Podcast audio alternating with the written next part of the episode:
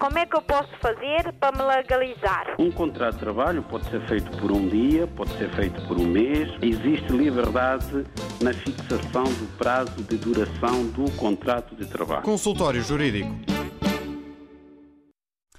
Ora viva, sejam bem-vindos a mais uma edição do Consultório Jurídico. Como é hábito, ao meio-dia, depois do meio-dia, aos sábados, conferimos aqui as ideias à volta do sistema jurídico português e a recepção da imigração em Portugal, mas também trazemos um tema semanal ao eh, programa. E para além disso, há sempre as dúvidas dos ouvintes que são respondidas aqui em direto pelo jurista Adriano Malalane. Já lá vamos para já, há um período de inscrições, podem fazer essa inscrição para daqui a pouco entrarem no programa através das linhas habituais. Eh, o 21 382 0022 21 382 0022 ainda o 21 382 0023 21 382 0023 ou ainda também o 21 382 0068. É outra das linhas que podem usar para entrar em cada edição semanal do Consultório Jurídico.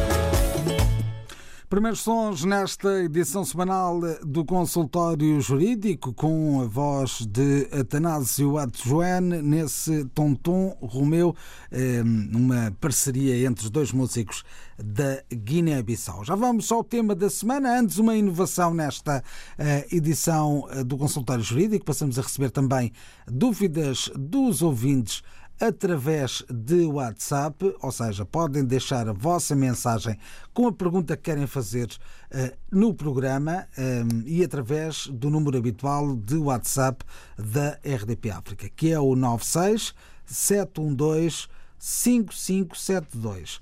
96 712 5572 é o número do WhatsApp que podem usar para deixar mensagens com pedidos de esclarecimento aqui no consultório jurídico. Como é que eu posso fazer para me legalizar? Um contrato de trabalho pode ser feito por um dia, pode ser feito por um mês. Existe liberdade na fixação do prazo de duração do contrato de trabalho. Consultório Jurídico. Agora, o tema desta semana. Abordamos as alterações mais relevantes introduzidas na Lei da Nacionalidade pela Lei Orgânica número 2 de 2020, de 10 de novembro, já em vigor. Bom dia, doutor Adriano Malalane. Vamos a isso. Bom dia. De facto, vamos abordar as alterações que foram introduzidas por esta lei orgânica do ano passado, 2020. Foi a segunda lei orgânica aprovada e teve justamente que ver com as alterações que o governo decidiu introduzir à lei da nacionalidade, uma lei já bastante antiga, a lei 37/81 de 3 de, de 3 de outubro. É, é a mesma lei que tem vindo a ser alterada e já vamos na sua nona alteração. No essencial, a lei mantém os mesmos princípios, embora tem havido avanços eh, no sentido de eh, os cidadãos estrangeiros nascidos em Portugal puderem gradualmente eh, adquirirem a nacionalidade originária. Ou seja, vão ficando portugueses, são cada vez mais as disposições que permitem que esses cidadãos estrangeiros nascidos em Portugal sejam portugueses com nacionalidade originária em vez de aceder à nacionalidade portuguesa apenas por via da naturalização. Ora bem, o que é que há de novo nesta lei? Desde logo, um aspecto muito importante, e já dele falamos aqui no passado, que tem a ver com uma recomendação das Nações Unidas no sentido de a lei da nacionalidade dos países membros de, das Nações Unidas aproximarem-se ao conceito de imigrante, que para as Nações Unidas é, é um conceito que tem que ver com o tempo de permanência do cidadão imigrante num determinado país, no país de acolhimento, e, em que as Nações Unidas vêm considerar que esse período é de um ano. Ora bem, então a lei portuguesa, no que se refere à nacionalidade originária, acrescentou a linha F que vem dizer que uh, os indivíduos nascidos em Portugal, filhos de estrangeiros, e cujos pais não estejam ao serviço dos seus estados, são considerados portugueses com nacionalidade originária, desde que não declarem querer uh, não ser portugueses, portanto, no silêncio são considerados portugueses, desde que qualquer um dos progenitores aqui resida há pelo menos um ano. Portanto, basta que o pai ou a mãe de uma criança que nasce hoje em Portugal esteja a viver em Portugal há um ano, essa criança nasce portuguesa com nacionalidade originária, independentemente do pai ou da mãe estarem a residir com título de residência em Portugal. Basta o simples facto de estarem a residir em Portugal há um ano em relação à data de nascimento da criança. Essa criança nasce portuguesa. Se os pais não declararem que não querem que a criança seja portuguesa, porque há efetivamente pessoas que não querem que os filhos sejam portugueses. Portanto, terão que o fazer de forma expressa, no silêncio, a lei considera aquela criança portuguesa. Poderá parecer um bocado violento, mas não é. E a lei tem em conta uh, não só os dados históricos, não é? já era assim em Portugal há muitos anos, não vamos falar desse período, como também tem consciência de que grande parte das pessoas que estão a viver em Portugal estão nesta condição, são cidadãos estrangeiros que anseiam que os seus filhos sejam nacionais. Portanto, se a pessoa entender que não está interessada em que o filho seja português, deverá declará-lo no ato do registro da criança. Deverá, de forma expressa, dizer: não obstante eu viver em Portugal há mais de um ano, não quero que o meu filho seja português. E aí não será. Outro aspecto também, que é uma inovação, mas essa já é anterior a esta última alteração, que também tem alguma importância, porque há muitas adoções em Portugal Talvez as pessoas não acompanhem muito bem este tema, mas há muitas crianças que são adotadas em Portugal. Todos os dias há crianças que são adotadas. E dentre essas crianças, há crianças que não são portuguesas. E o que é que a lei diz em matéria da adoção? Vem dizer que o adotado por nacional português adquire a nacionalidade portuguesa de forma automática. Se o adotante for português, aquela criança, porque só se adotam menores, não se adotam pessoas adultas, aquele menor que é adotado por nacional português automaticamente torna-se cidadão português. A lei anterior fazia uma destrinça entre a adoção plena e a adoção restrita. Como essa destrinça já caiu no Código Civil, ficou consignado na lei da nacionalidade que a adoção de uma criança que não seja portuguesa naturalmente, feita por um nacional português, faz com que essa criança adotada seja portuguesa. Um outro aspecto muito importante que também é fruto desta última alteração tem a ver com os menores que nasceram em Portugal. Antes desta lei, antes daquela disposição que, se, que nós vimos logo de início, que vem considerar que qualquer menor nascido em Portugal, cujos pais estejam a viver há um ano, é português. Portanto, aqueles que nasceram, já nasceram em Portugal e que não podem beneficiar daquela disposição. Qual é a solução que foi encontrada aqui pelo governo? O governo vem dizer nesta lei que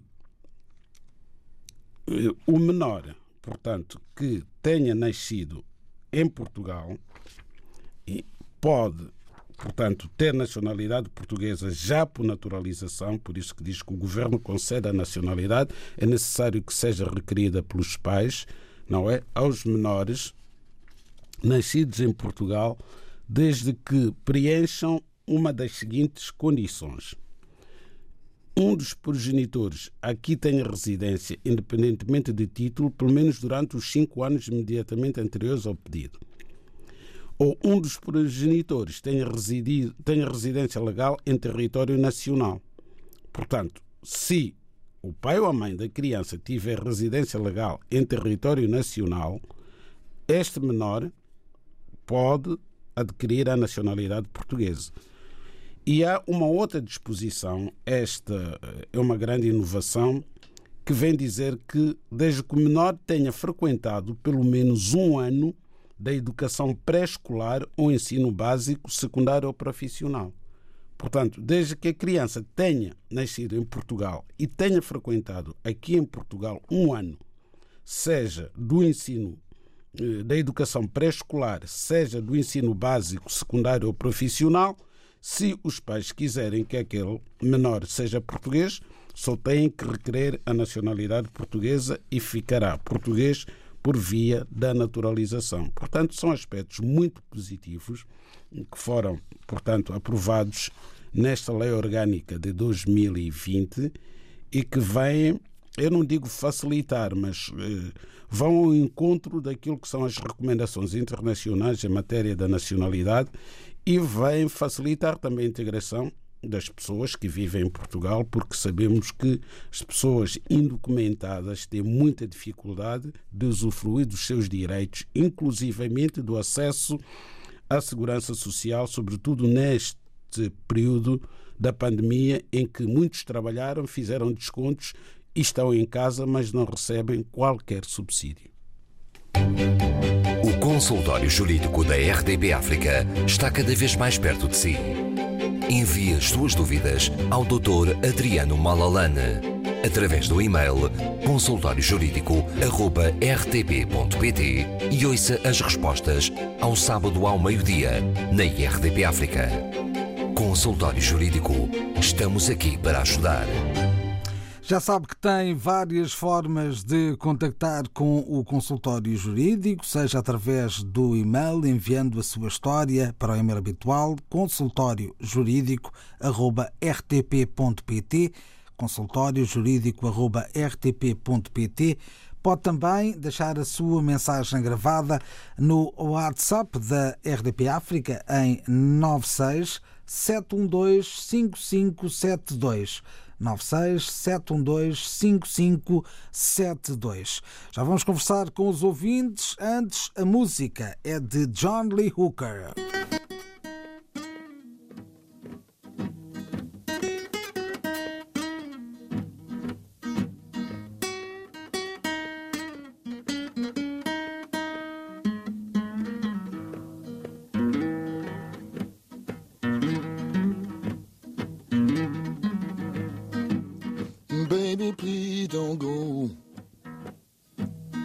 Baby, please don't go.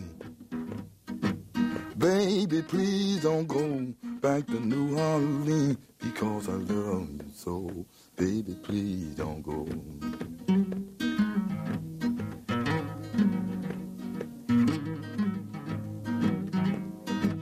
You got me way down, yeah. You got me way down, yeah. You got me way down here about New Orleans.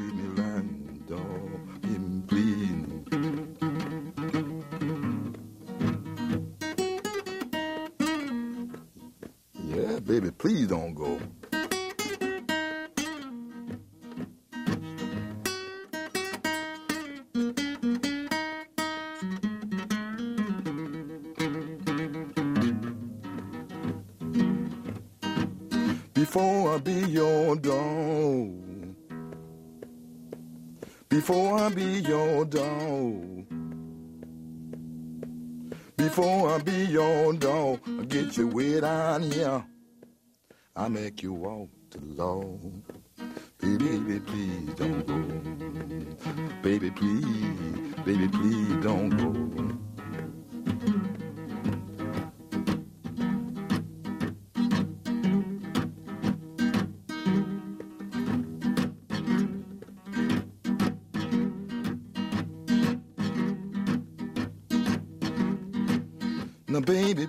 Please don't go.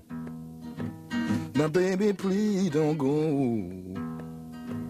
Now, honey, please don't go. Now, honey, please don't go back New Orleans. I love I love you. You know I love you so. You know I love you so. You know I love you so, baby. Please don't go, honey, leave me here, baby. Leave me here, honey. Leave me here. Don't leave me here, baby. You know I love you so hard, baby. Honey, don't leave me. I'm on my bending knees begging you, darling. Honey, please don't leave me.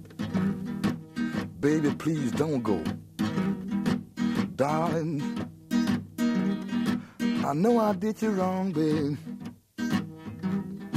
I know I treat you wrong, darling. Honey, please don't go. I realize what a fool I've been. Please, please, please don't go.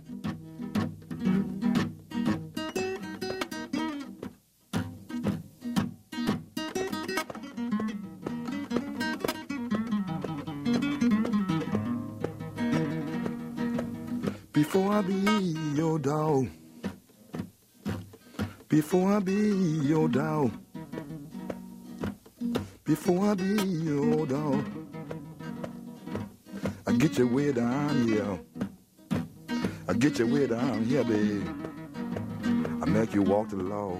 I Make you walk the law.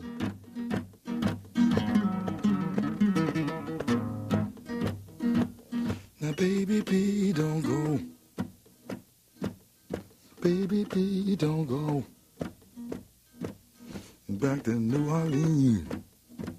Get your cold ice cream. Get your cold ice cream. Please don't go. Please don't go. Please don't go.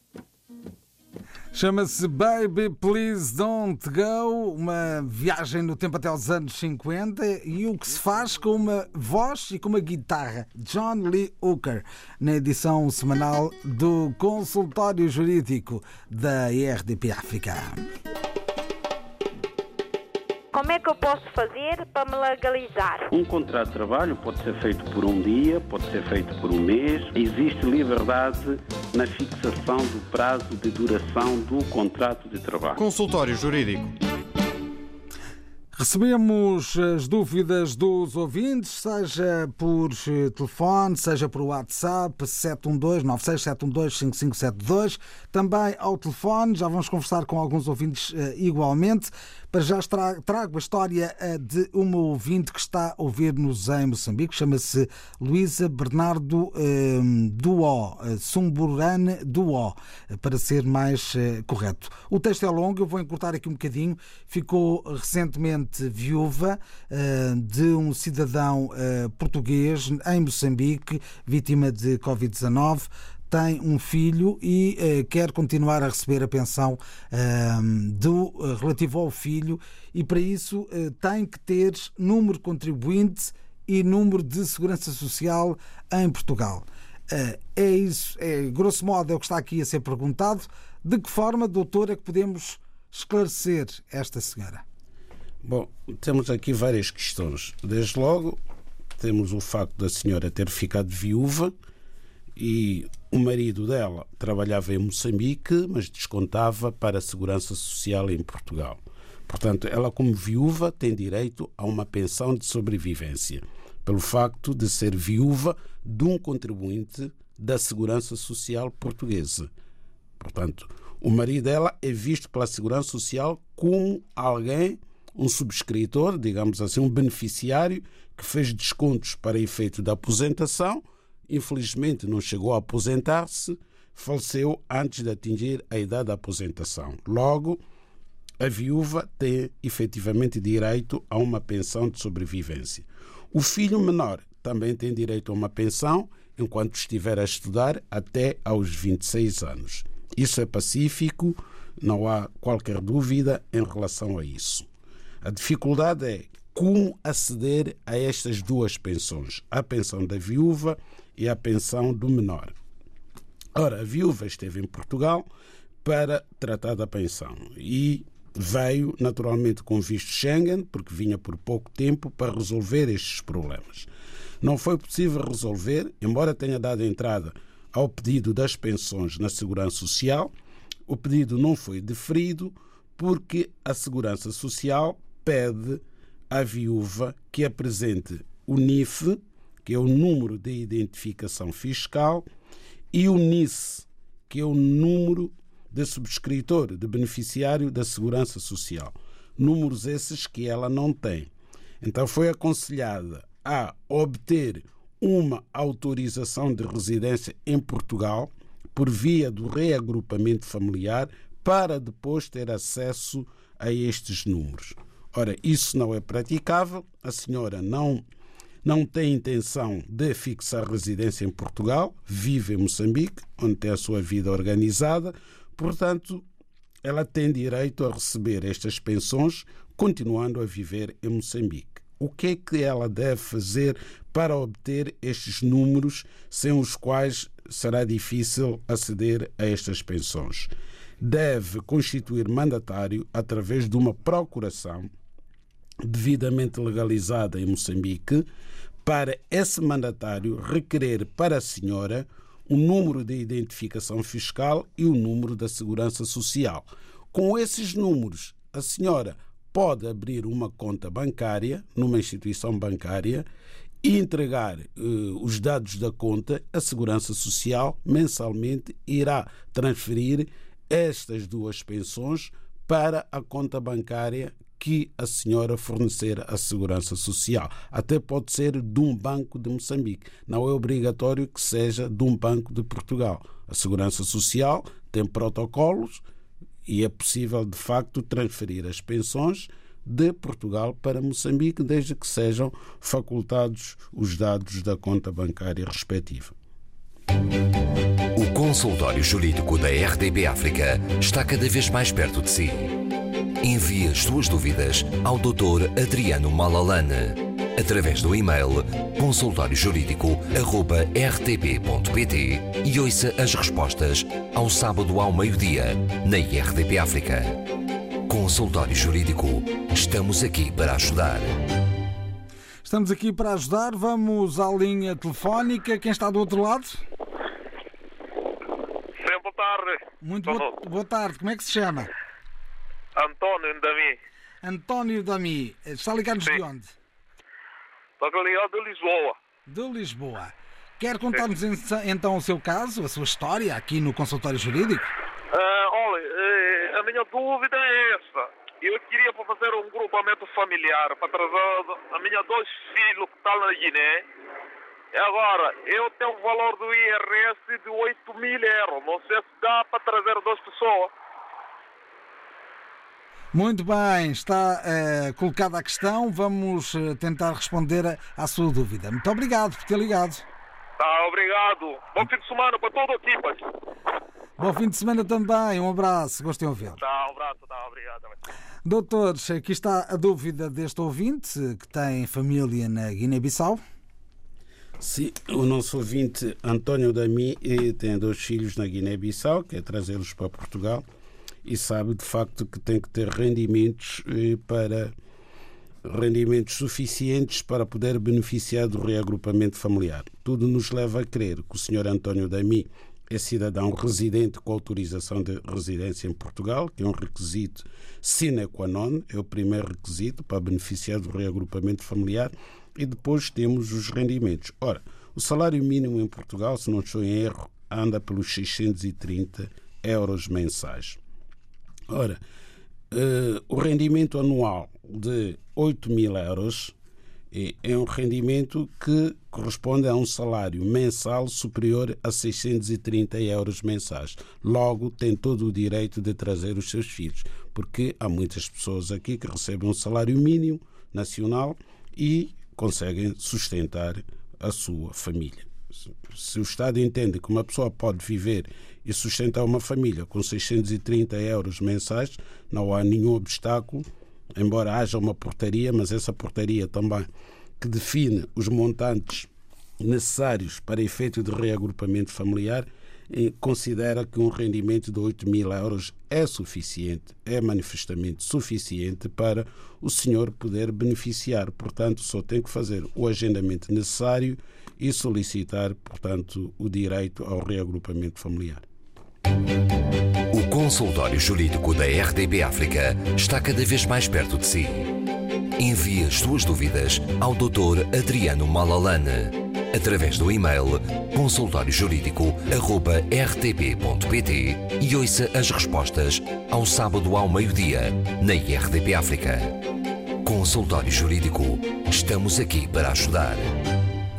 E temos várias formas para receber eh, as perguntas dos ouvintes, desde logo através do e-mail consultóriojurídico.rtp.pt consultóriojurídico.rtp.pt Também o WhatsApp, eh, o número habitual, podem deixar a vossa mensagem, tanto eh, com uma gravação como também com um texto, para o número 96 712 5572 96 712 5572 e podem também ligar para nós através dos números habituais, o 213820022, 213820022, 213820023, 213820023 e ainda o 213820068 da rede de Lisboa.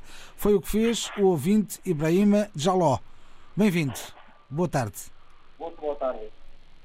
A dúvida que eu tenho é o seguinte, é que Estamos a ouvi-lo muito mal. Consegue aproximar-se do telefone, eh, tentar melhorar um bocadinho a sua posição, sei lá. ah, estou a me ouvir agora. é melhor Agora bem melhor, bem melhor. Ok. É o seguinte, eu sou portador da autorização de residência permanente.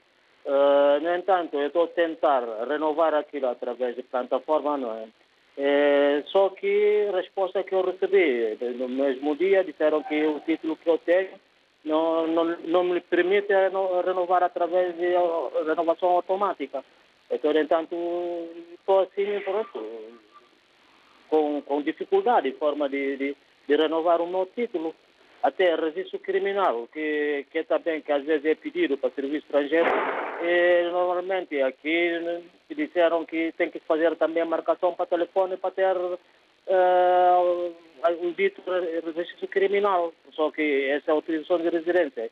Como dizem que é vitalícia, que não é, apre- não é preciso apresentar, mas desde que eu estou a renovar a minha autorização de residência permanente, sempre pedem aquilo. Quando eu chego lá, depois, e dizem, ah, não é, não é preciso. Então, é, ah, o problema é o seguinte, só que já não sei como, como fazer. A renovação automática não me deixa. E a residência vai, vai caducar no, no, no mês, no mês que vem. Muito bem, vamos tentar esclarecê-lo em relação à sua dúvida. Muito obrigado por ter ligado. Está bem, agradeço. Continuação de um bom trabalho. Bem-aja a todos. Obrigado e um bom fim de semana. Vamos então tentar responder a este ouvinte, Ibrahima Jaló, doutor. Para mim isto é, é um não problema, porque o senhor Ibrahim Jaló, para ter hoje uma autorização de residência permanente, é porque já renovou várias vezes a sua autorização de residência em Portugal. A renovação automática é uma modalidade que foi adotada há menos de 3, 4 meses. Portanto, se as autorizações de residência permanentes não são passíveis de renovação automática, o senhor só tem que usar o mesmo método que vem usando até chegar à autorização de residência permanente. O senhor reside em Portugal seguramente há mais de cinco anos. Há mais de cinco anos. Para ser beneficiário de uma autorização de residência permanente. Portanto, essa questão não se coloca. O senhor pega no telefone, faz o agendamento e sabe que vai renovar a sua autorização de residência. Quanto ao registro criminal, é verdade que não é necessário, na renovação de uma autorização de residência permanente, apresentar o registro criminal. Portanto, também aqui não existe qualquer tipo de dificuldade. Se calhar eh, as questões que estão a ser levantadas têm a ver com o tempo que estamos a viver. Tem a ver com o tempo que estamos a viver, mas não só, porque ele diz que eh, tem que pedir autoriza o certificado do registro criminal. Se ele quiser levar o certificado do registro criminal, que repito, não é obrigatório, não é necessário, não vai adiantar nada, só tem que fazer o agendamento por telefone. O, te- o tempo que estamos a viver torna tudo mais difícil, mas é possível. Todos os dias é possível fazer agendamentos agendamento nos serviços públicos, seja para renovar o cartão de cidadão, seja para obter certidão de nascimento, seja para obter o certificado de registro criminal. Neste caso não é necessário, portanto não tem que fazer qualquer tipo de agendamento. Só tem que fazer o agendamento para renovação da autorização de residência, que aliás, todas as autorizações de residência que caducarem durante este período de pandemia, renovar-se-ão automaticamente. Portanto, mas de qualquer forma, como é permanente, é sempre melhor agendar para obter outro título com validade de 5 anos. Porque quando ele for renovar o título que tem neste momento e que vai caducar, ser-lhe-á facultado um novo título com validade de 5 anos. Como é que eu posso fazer para me legalizar? Um contrato de trabalho pode ser feito por um dia, pode ser feito por um mês. Existe liberdade na fixação do prazo de duração do contrato de trabalho. Consultório Jurídico.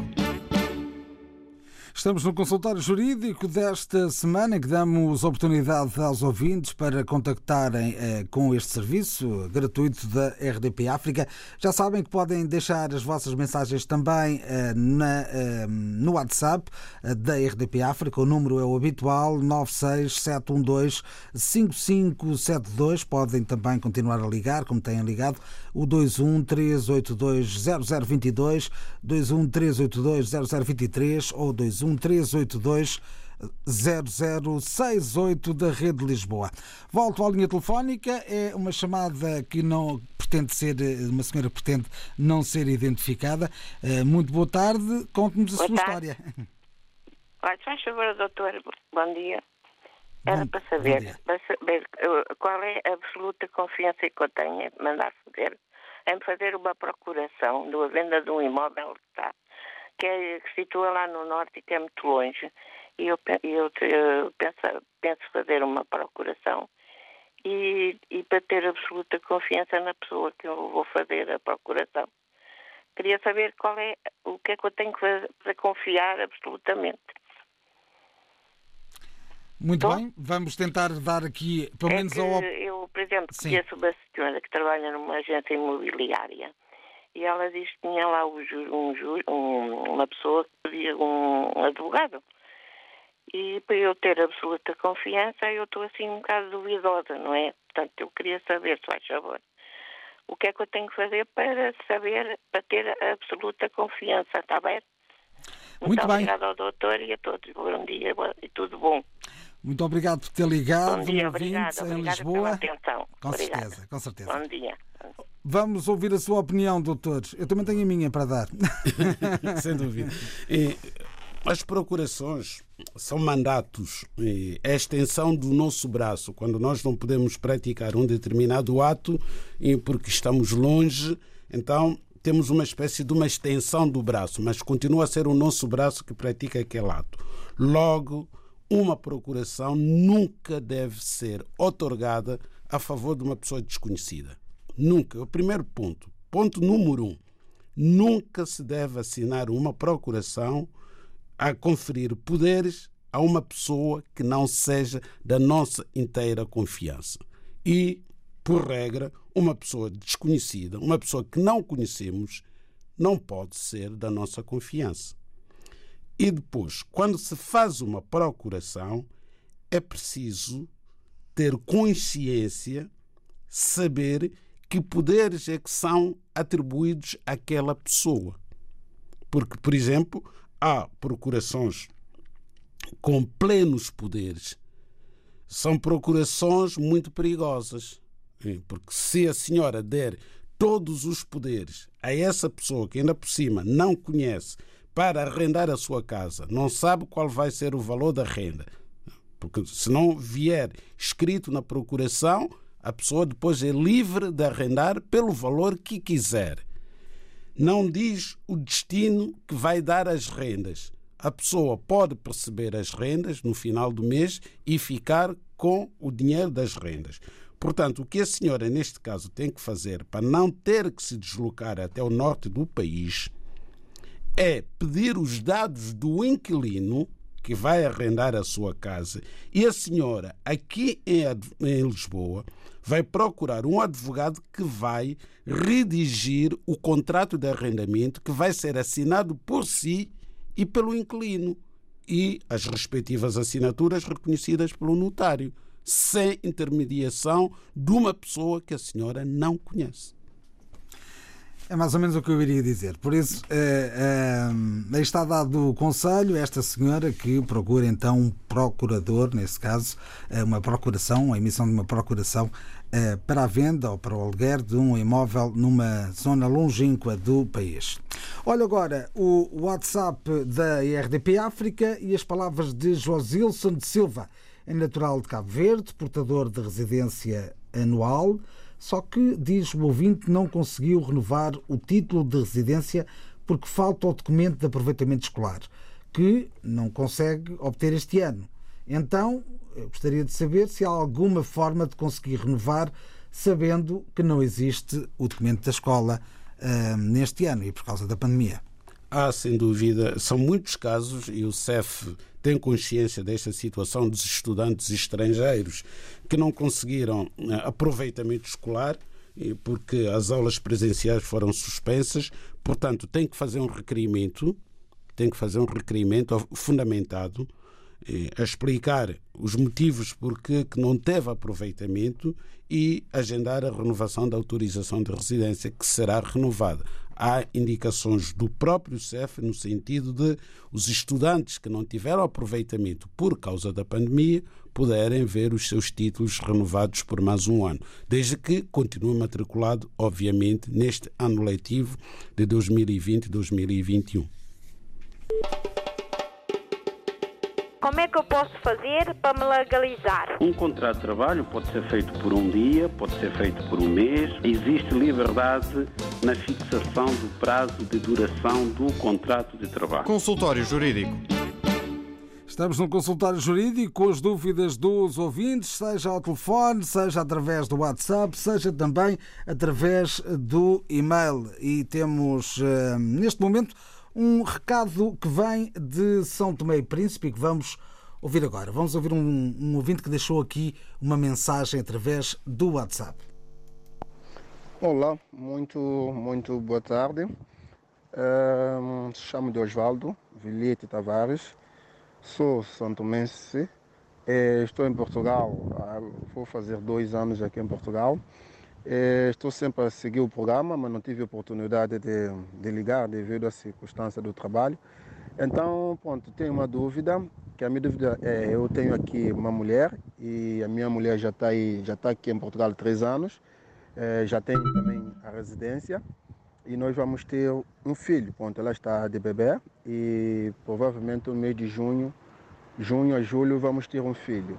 E ela, é, eu gostaria de saber quando a criança nascer, bom, também como aqui já tinha dito, que a criança quando nascer vai ter nacionalidade. Eu gostaria de saber se através da criança, eh, a nacionalidade da criança, se eu como pai terei acesso a ter uh, o cartão de residência. Tendo em conta, já tenho manifestação feita, eu trabalho com um contrato, tenho manifestação feita, mas eu gostaria de saber se através da, da criança se torna-se o mais fácil eu ter uh, uh, a residência e quais são os procedimentos, quais são os passos, os papéis, quais são as coisas que eu posso fazer de forma de eu adquirir o, o, a residência.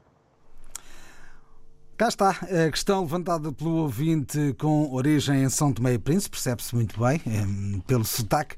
É, doutor Adriano Malalane, é, queres fazer um esclarecimento rápido, porque estamos sim, aqui sim, também com, com muitas, muitas chamadas. Muitas chamadas sim, sim. Mas este ouvinte vai ficar na história da rádio e na história do consultório jurídico como sendo o primeiro ouvinte que participou no consultório via WhatsApp. Né? Deixando uma mensagem. Deixando já tínhamos mensagem. um primeiro que tinha deixado uma mensagem escrita. É, Bom, vamos ao assunto que nos coloca. De facto, o seu filho vai nascer cidadão português. A explicação já foi dada, não vamos perder tempo com isso.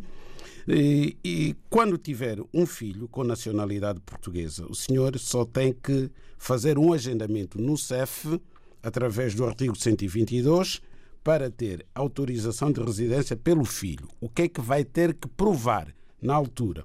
Vai ter que provar que eh, toma conta do seu filho, eh, através dos documentos pertinentes, por exemplo, os eh, recibos das consultas, que, que, que a criança vai ter necessidade de ir às consultas e uma declaração da mãe da criança a confirmar de facto que o pai exerce as responsabilidades parentais da criança, não é? E que se responsabiliza pelas despesas da criança. Só isso, é muito fácil. Terá que ter o seu certificado do registro criminal de Santo Tomé, que pode já mandar vir, que é para logo que a criança nascer poder pedir autorização de residência por ela. Agora, quanto à nacionalidade, há pessoas que têm dúvidas também e costumam perguntar se podem obter a nacionalidade portuguesa pelo filho português. Isso é que não. Já o dissemos por várias vezes aqui no programa que os filhos não dão nacionalidade. Dar, entre aspas, que a nacionalidade não se dá. Os pais não adquirem a nacionalidade portuguesa pelos filhos, mas sim o contrário. Os filhos podem em certas circunstâncias, adquirir a nacionalidade portuguesa pelos pais. Como é que eu posso fazer para me legalizar? Um contrato de trabalho pode ser feito por um dia, pode ser feito por um mês. Existe liberdade na fixação do prazo de duração do contrato de trabalho. Consultório Jurídico. Ainda tempo para ouvirmos um último ouvinte nesta edição da Semana do Consultório Jurídico. Muito boa tarde, como é que se chama? Armando Pereira. Senhor Armando, está a ligar-nos de onde? De Lisboa.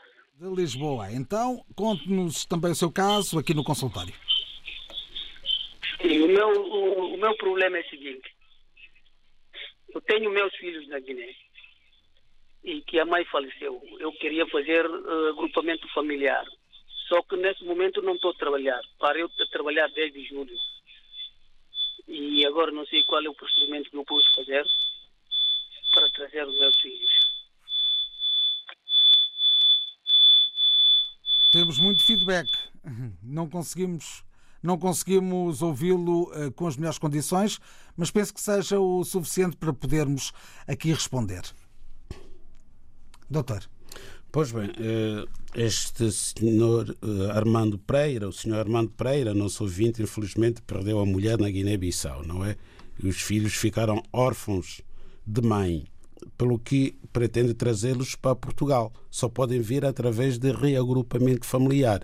Uma das condições para um cidadão estrangeiro beneficiar de reagrupamento familiar é que esteja a exercer uma atividade profissional remunerada, isto é, que tenha rendimentos suficientes para poder trazer a família para Portugal.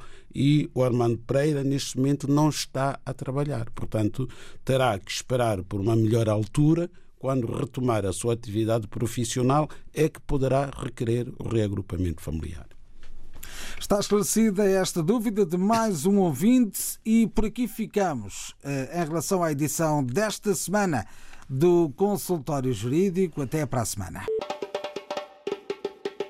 Como é que eu posso fazer para me legalizar? Um contrato de trabalho pode ser feito por um dia, pode ser feito por um mês. Existe liberdade na fixação do prazo de duração do contrato de trabalho. Consultório Jurídico.